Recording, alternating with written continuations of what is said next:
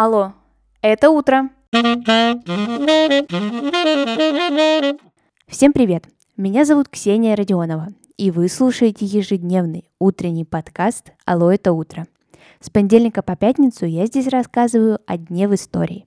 Прошлом, настоящем или будущем. Смысл подкаста очень прост. Новый день, новая история.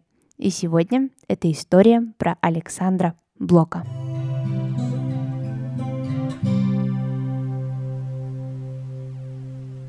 28 ноября 1880 года по новому стилю родился русский поэт-символист Серебряного века, драматург, литературный критик, публицист, писатель и переводчик Александр Александрович Блок. Он родился в Петербурге и происходил из дворянского рода – Стихи начал писать еще в самом детстве, учился в Веденской гимназии, поступил на юрфак Петербургского университета, а позже перевелся на историко-филологический. Лето проводил в семейном имении под Москвой, и там он познакомится со своей будущей женой, актрисой Любовью Дмитриевной Менделеевой, дочерью известного химика, да, создателя той самой таблицы Менделеева – Отношения Любови и Александра на протяжении жизни складывались, можно сказать, очень даже индивидуально. Своей жене поэт посвятил цикл произведений «Стихи о прекрасной даме».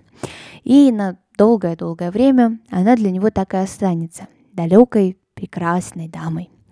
Одно время Блок был под впечатлением от софиологии, такого философского учения – его представители считали, что гармонию в мир должна принести воплотившись человека София, душа мира или вечная женственность.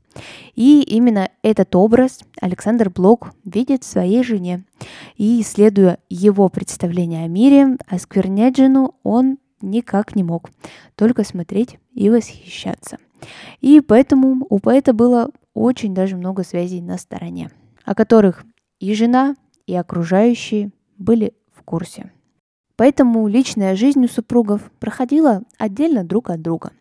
У Любови Дмитриевны тоже были романы, в том числе с актером Константином Давидовским, и от этой связи даже появится ребенок, Блок примет его, но сын умрет во младенчестве – а также долгое время в Менделееву был влюблен поэт Андрей Белый. И даже на некоторое время она уходила к нему, устав от такого странного поведения мужа. Но потом все-таки к Блоку она решила вернуться. После смерти Александра Александровича Любовь Дмитриевна выпустит книгу «И быль, и небылицы, о Блоке и о себе». И одними из первых строчек там будут «Если я начну писать искренно, то будет совсем не то, что вправе ждать читатель от мемуаров жены Блока. Так было всю жизнь.